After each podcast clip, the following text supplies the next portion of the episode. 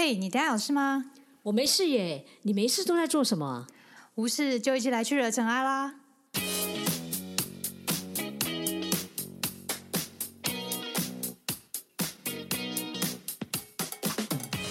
我是 Doren，我是 Sandy，欢迎来到无事惹尘埃。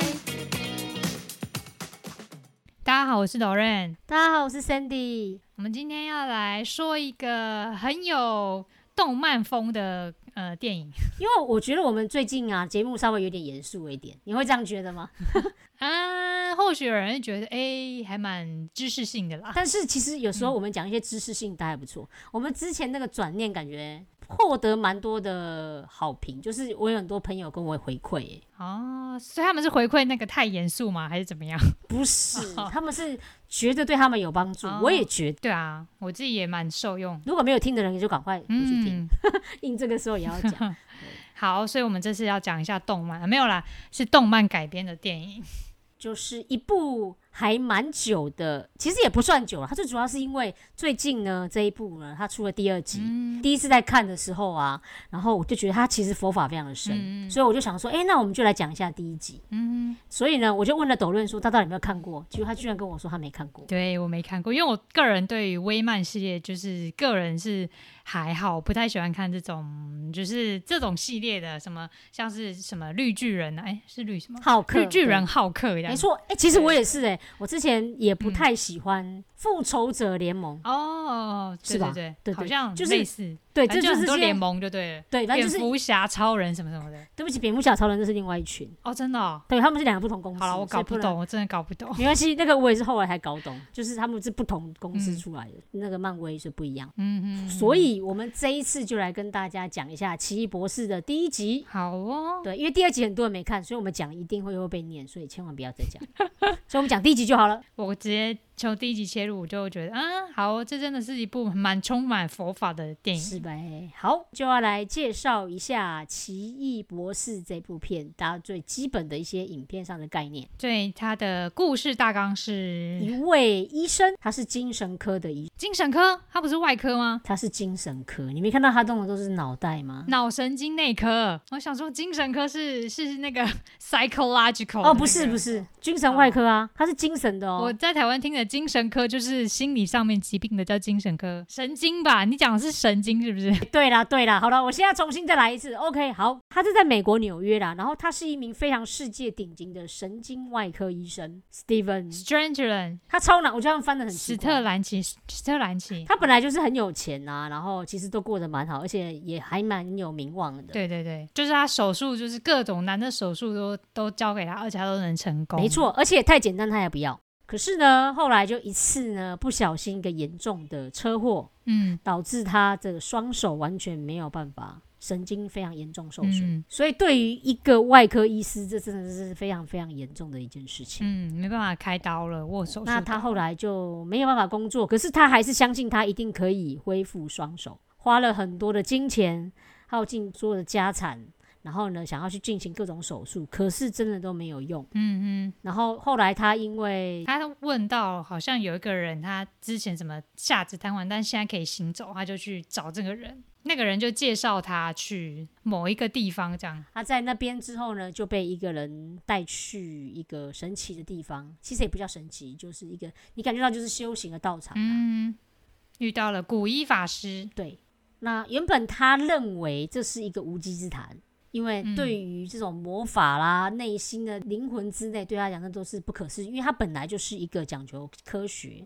比较要有就是所谓的证明这样子，或者是一些实验上，就物理学上的，就是那些定律都要符合。没错，他就原本就不相信，可是后来呢，古一法师献一些。比如说一些比较灵奇的事，比如说让他的灵魂离开啦，类似这样的事情，才让他真的相信了。嗯然后也开始让他去做一个修行。嗯那原本呢，他刚开始呢，事实上是没有办法成功，是因为他一直纠结在他那个手，其实根本没有好，嗯，所以他就什么都没办法做到了。嗯可是他后来就是古一法师，其实给他一些挑战，他后来他发现，哎、原来他真的其实是可以做得到。嗯然后默默的让他在这过程当中去学习，然后让他的手嗯其实慢慢可以去恢复它。这个又另外讲到，他们其实这一群人事实上是为了保护，就是他们是魔法师，然后他们是要保护，就是每一个地方因为他们叫做就是圣魔所，法师吗？我不确定是要不要，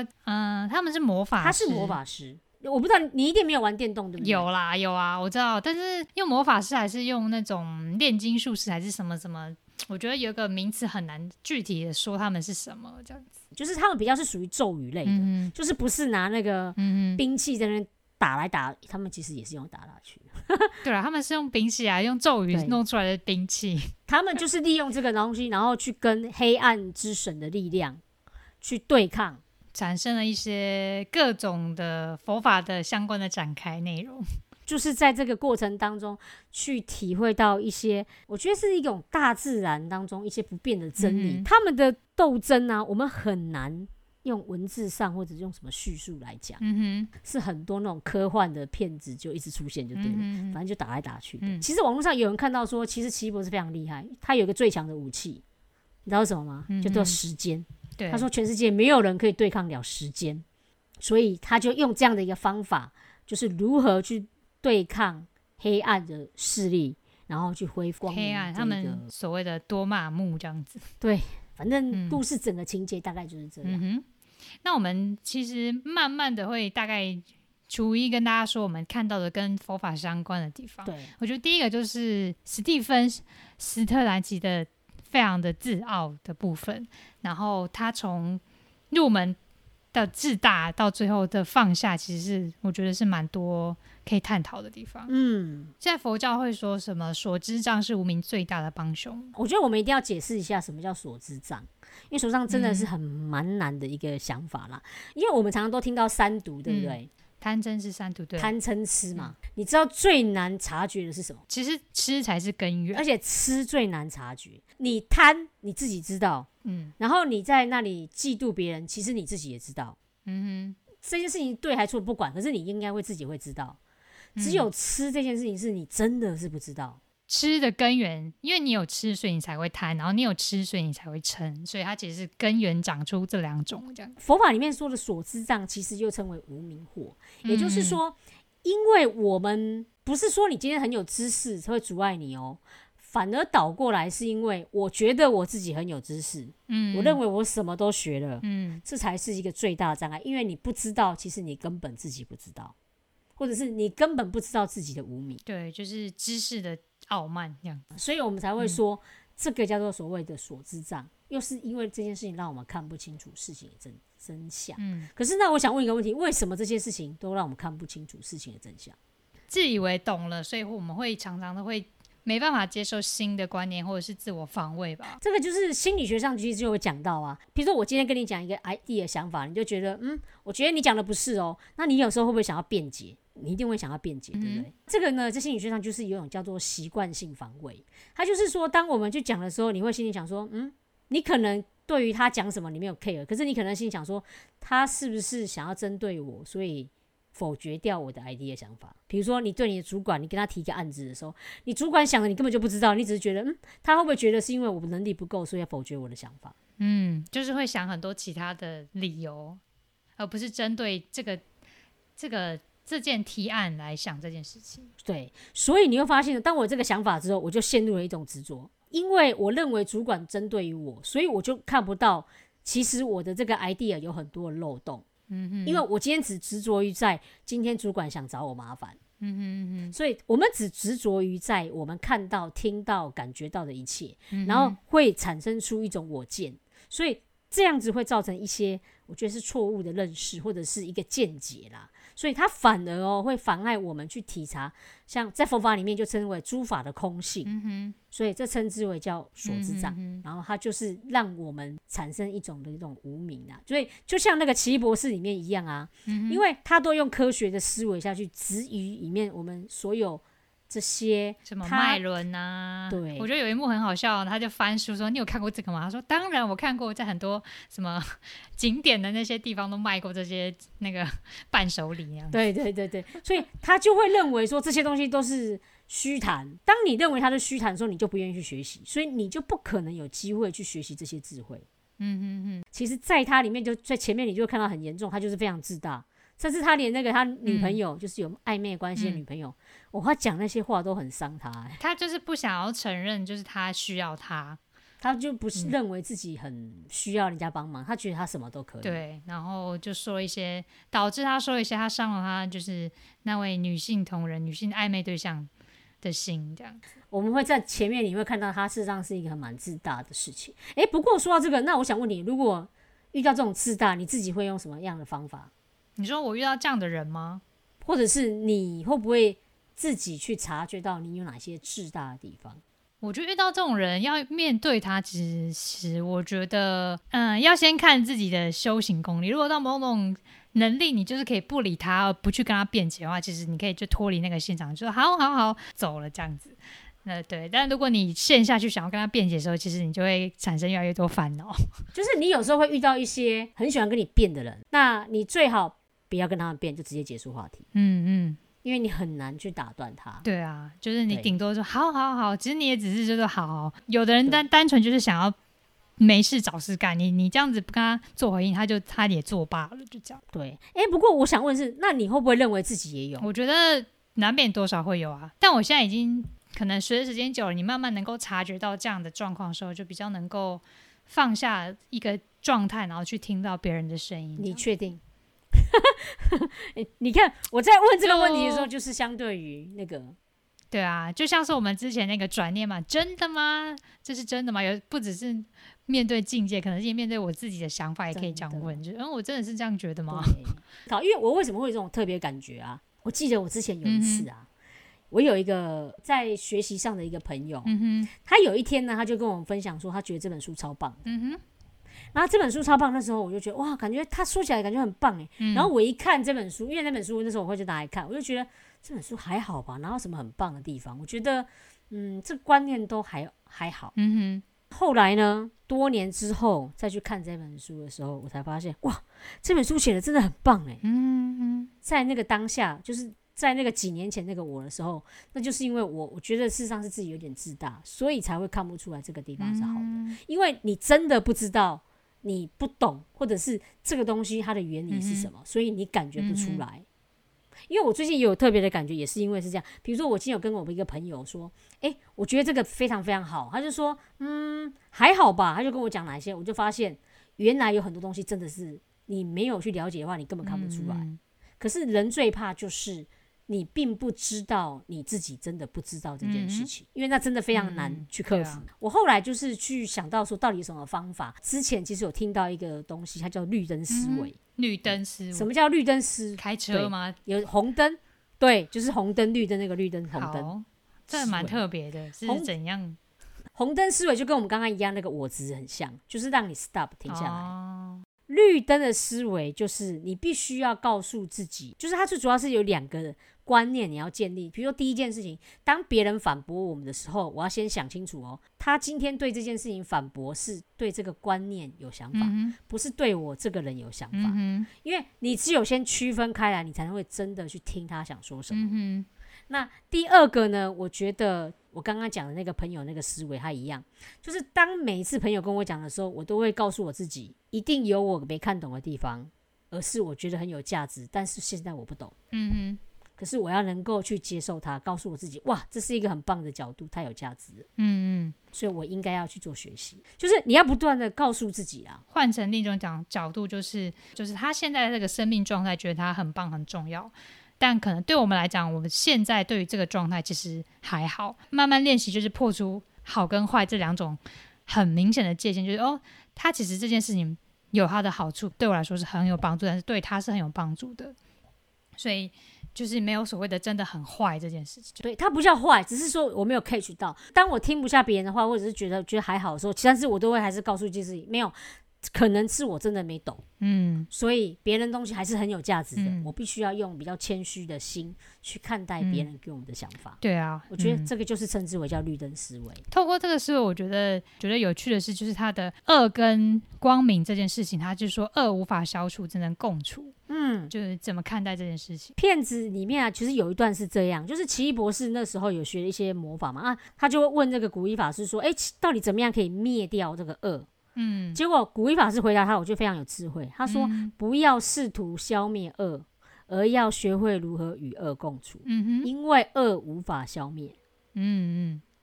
这句话非常非常有含义。嗯哼，其实我发现这句话跟佛法当中中道很像、欸，嗯。因为如果你一直想要消灭恶，嗯。所以第一件事情你就已经陷入一种二元对立，嗯，你就认为为事情有善才有恶吧？对。就像刚才那个例子，这本书到底是好看还是不好看？其实嗯每个人的状态不一样，它呈现的状态就是不一样。它事实上哦，它有一种前提假设哦，我们想想看哦，如果你觉得这个东西不好，嗯，你一定有一个假设是什么东西是好的，不然你不会认为它不好。嗯嗯嗯嗯所以你有发现，当你有这个前提假设的时候，你就会去做一个衡量标准，嗯，你就会觉得，我觉得穿越马路一定就是不好的。这句话好难解定解释。解释 穿越马路是绿灯的话，当然是好事。穿越马路就是没有在斑马线上，哦，好，不懂。叫穿越，好，所以你会觉得它都不好。可是有没有时候是你因为某一些状况，你真的一定要急着穿越它，嗯，你就你就不会觉得这件事情就像救护车，它就是不守规矩，但它是为了什么？是要救救人。当你不问事情的原因的时候，而你用先入为主的标准，它这本身就是一种我执。嗯当你先放下了我执，你才不会对于什么事情就是我觉得应该如此，我觉得应该如此，嗯，而这个应该如此，你都用自己的想法下去对啊，因为虽然你觉得应该如此，但你现实看到就是没有人这样子，就是那你就会产生自我矛盾，就会觉得哈，为什么会这样这样子？不一定所谓的恶跟善之间，你很难去定义那个界限之间啊。而且我觉得啊，有一句话就是啊，你不执着的时候，本身就是一种执着。嗯嗯嗯这跟那个恶跟善之间也是一样哦。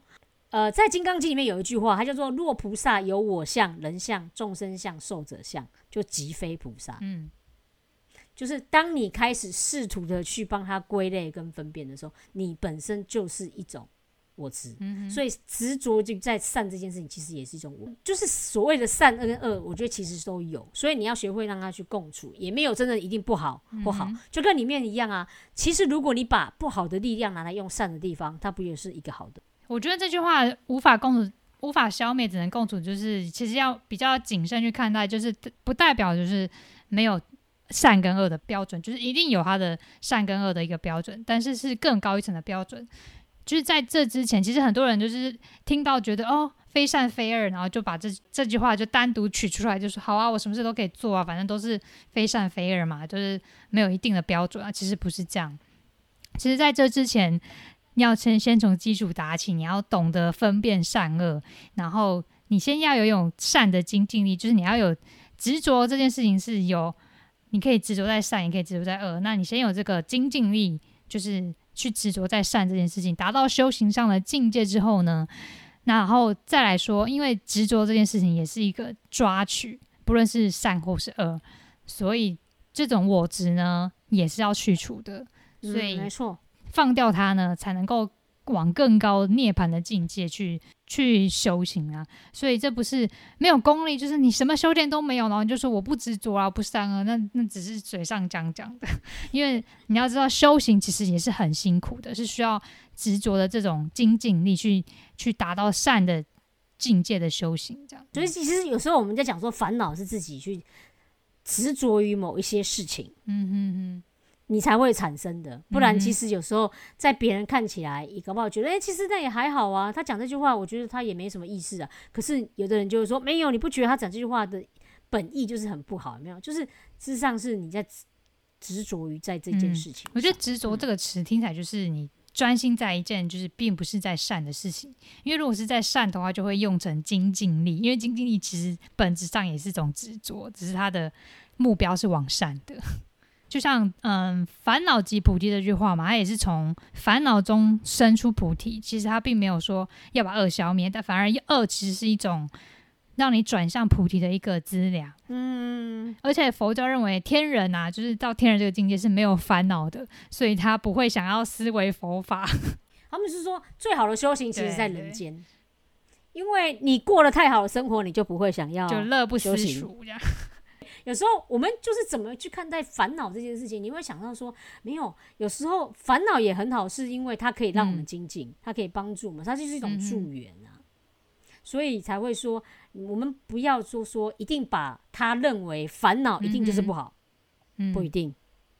你看你怎么样去看待这对哦件事情上？我之前听到师傅在说说，佛陀在人间说法的时候，有一位天人下来听佛陀说法，然后他就听一听听听听完之后就觉得哎、很棒哎，然后后来他就他就回回到那个就天界去了啊。不久佛陀在人间说法之后，对他又上去升天跟跟其他人说法的时候，就说就看到那一位那个天人说，哎、你现在过得怎么样啊？你有照着我说的吗？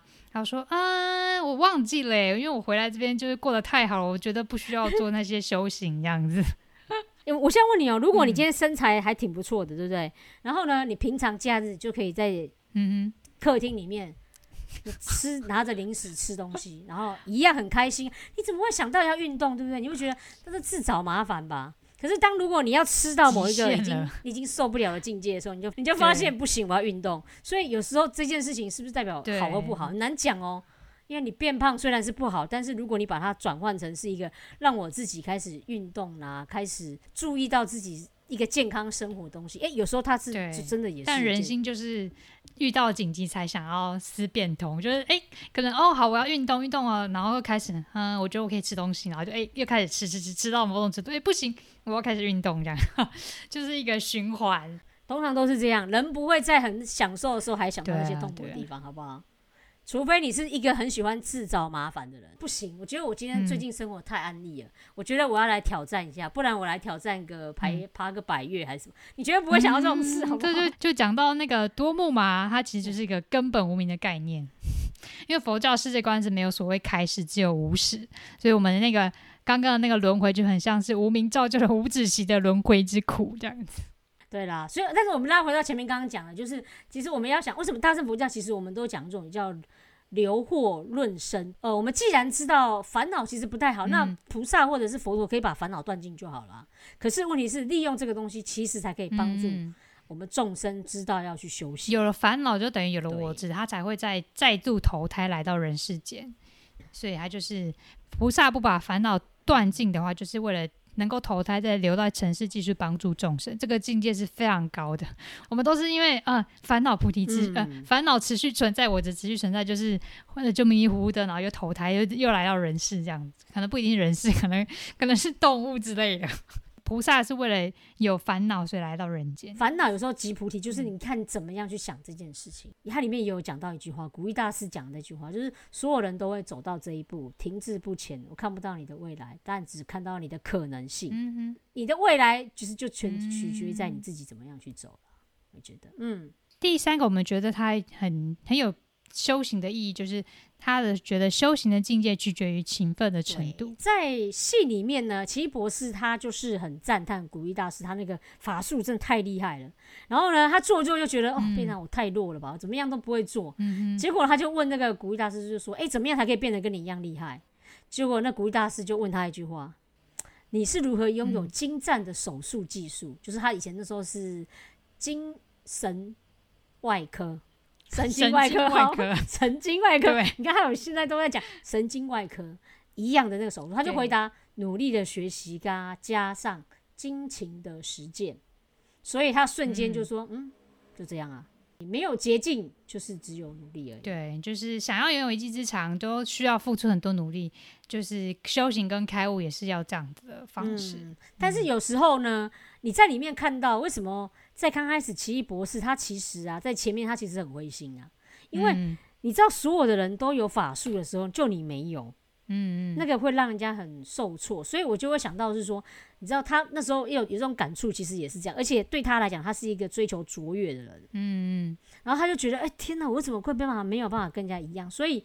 呃，我觉得就想到我们之前其实有谈到一本书叫《恒毅力》，嗯哼，它里面其实也是这样讲，就是你一定要保持到那个热情，然后要不嗯断的努力，嗯，要坚持。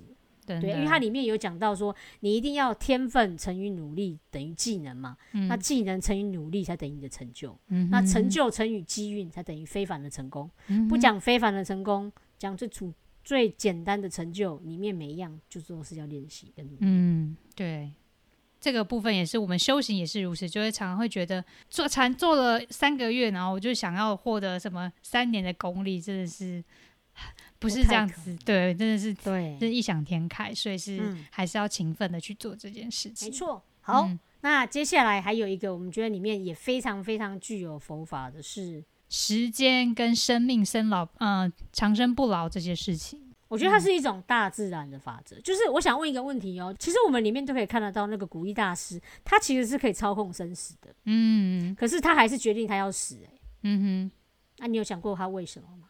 我觉得以佛教徒来看这件这部片，就会觉得哦，他是要视线，就是你人在生生在人世间，你就是要服从这个世间的规律，就是人必有一死。这个其实就是佛陀当初为什么会视线涅槃，也是因为要让大家知道，即便是他，他也无法就是对抗所谓大自然的法则，就是这些因缘。对，就是你投胎成为人，你就是要要有人的这些它的限制，就是肉身一定会有肉身物理这些的变化，这样。嗯，他就是要让我们体验到所谓的因缘无常。其实，当你只有体验到，这才是真正的智慧，因为没有一样东西是可以永久保持不变的。他对他的弟子说过，就是你对死亡的恐惧越强烈，多麻木就越有力量。多麻木就是那个黑暗的力量。多麻木就很像佛教概念的我执的一种形象。我们应该这样想，我们用一个我们自己常讲，就是你看哦，如果我们今天害怕这件事情，你有没有发现，有时候你越害怕，它就会来，嗯，然后它对你的影响就越大。对，可是如果你今天想要说，哎、他来是很正常的，因为在这个嗯。世界上本来就是有这么多不完美的事情，或者是有很多不可能如我们所想象的事情。嗯可是哦，这才是真正真实的。嗯当我们以为，当我们觉得这件事情他来了，嗯。你把他认为他是找我麻烦，他就真的找你麻烦。嗯。可是如果你把它视为没有这个东西，它是带给我更大的力量，嗯所以它就是一种生命当中的契机。嗯嗯然后你用它，就是可以来做修行。嗯它里面告诉我们，就是对于死亡，你想想看哦，如果你对于死亡没有那么恐惧，嗯死亡就不会对你来讲是一个威胁。就像是那个啊奇异博士面对多姆马，他就把时间冻结了。然后，因为他相对于多姆马，多姆马的执着就是我要我要把我的时间拿去做更多就是控制世界的事情，但是奇异博士他只想要就是把这个时间冻冻结在这边，然后去他的目的就是把它一次次的，就是让多姆马的时间用在他们两个就不断的轮回上面。所以多姆马最后会输，是因为他执着的想要控制这个世界。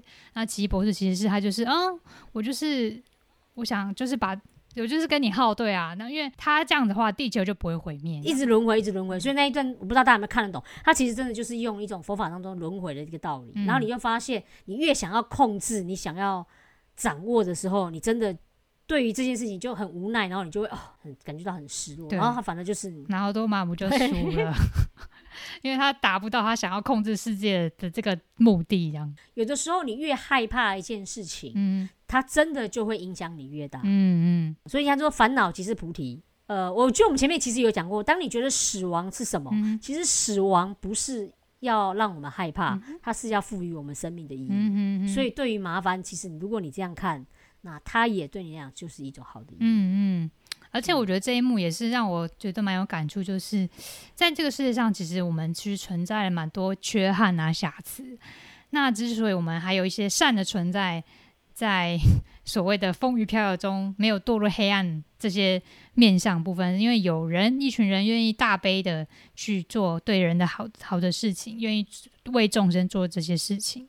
像我最近啊，在听很多那个演讲啊，然后我就有这种感觉，就是说，虽然比如说我那天听的演讲是一个呃跟环保之间有关系的，其实我们都知道，很多时候大家都一直在伤害，而且你很难去说服这些人，大家停止，比如说对于这个生态的浩劫。但是呢，就是这些人觉得不能够什么都不做。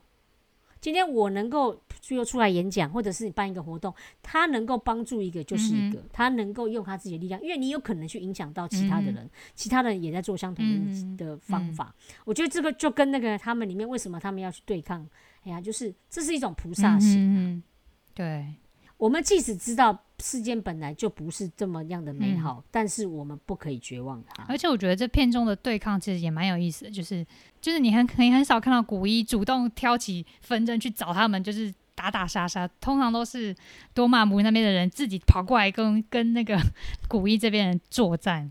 当然都是这样啊！你说只有坏人找好人麻烦，都没有好人找坏人麻烦。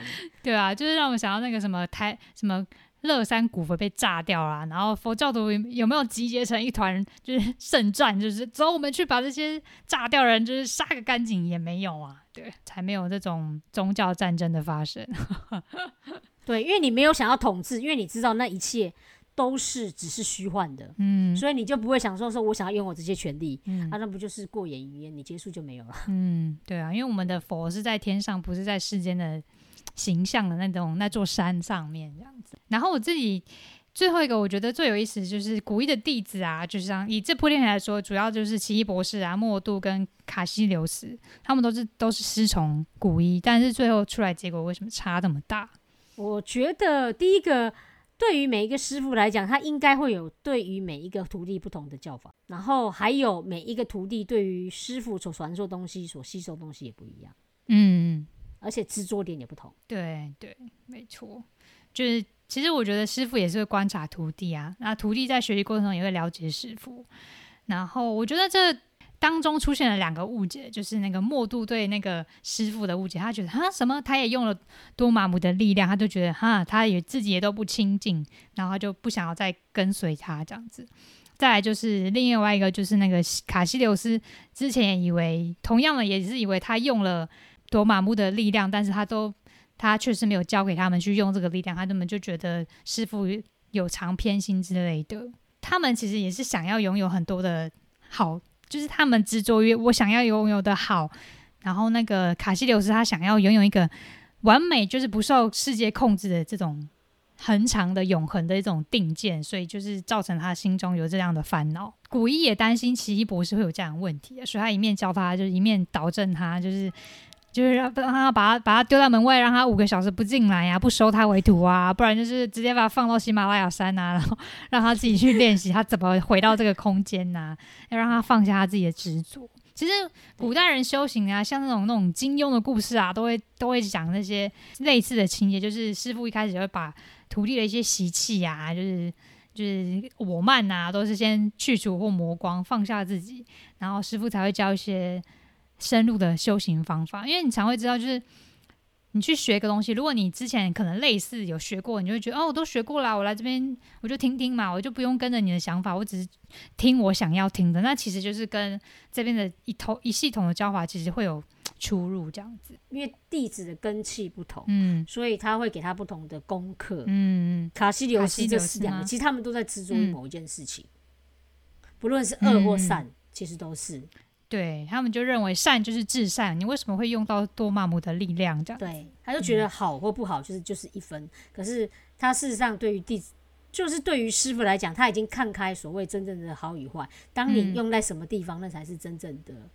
对啊，就像我们刚才讲，他的烦恼及菩提，其实意思就是他跟恶是共存的，他有这样的力量，有这样的烦恼，他才能产生更多智慧的力量。这样子，其实你有时候不不需要太过于执着在很多事情，就认为啊这是是的，我不是的。有时候嗯我们更应该去超越所谓的这种，你们想讲说不二法门这种嘛？那真正重点是关键在于你怎么样去修你自己这一颗心。所以我们今天大概介绍这几个，觉得重点在这部片跟佛法相关的地方。如果你也有兴趣的话，可以回去再看一次。因为呢，我自己也是在看的时候才发现，嗯，我之前其实也没有看懂、欸，对，就是我第二次看的时候，我才发现，哎、怎么有更多不同的想法？所以其实你看，就是当下的自己跟现在的自己也许不一样，然后你再回去看，也许你听完我们这个，然后你再回去看，也有更多不一样的想法。也欢迎你可以跟我。我觉得这部片比较容易让人家带去看到的是他的咒术啊，那些法术啊。其实我觉得这个其实反而不是佛教的重点，就是就是它不会太多那种各种视线啊，就是那种就是很像很炫的东西。它其实比较实在的是我们我觉得是后面的这些它的一些道理这样子。它里面有蛮多，它对于时间上，我觉得它其实在里面也呈现出非常多的过去、现在、未来的一个观念。嗯嗯这个在这部片子里面也非常非常的嗯浓厚。对，因为其实佛陀本身也是反对在一般人面前展现一些什么神通的特殊能力这样子。嗯，好的，结语我想要总结一下，就是，嗯、圣严法师他有说过，就是秽土跟净土嘛，众生跟佛，烦恼跟智慧，并非存在于两个对立的环境，而是一而二，二而一。就像那个古一法师这样子，一而二而一，是超越一和二的不二法门。我们想活在五浊恶世或活在人间净土，关键在于还是自己的心。所以他这边提到了不二法门，我们接下来会有一集会讲到不二法门。大概就是这集的结语，我是想要分这样分享给大家。嗯，嗯，好，那就希望这一集能够带给大家一些收获，让你从这一部电影当中看到许多佛法的概念，让你对于这一部片子也有不一样。就是除了那些科幻，然后很多那种科技的技术，让你感觉到哇很厉害之外，你也能够看到这部片子里面的一些佛学或者是哲学的道理。对啊。那如果喜欢这部片，然后看完这部片想要跟我们分享的心得，欢迎到我们的 IG 下面留言哦。然后也欢迎到我们的 Podcast 的节目上面按赞，对，帮我们打五颗星。对，五颗星，五颗星。好的，那我们就先到这边啦，谢谢大家，谢谢大家，拜拜拜拜拜拜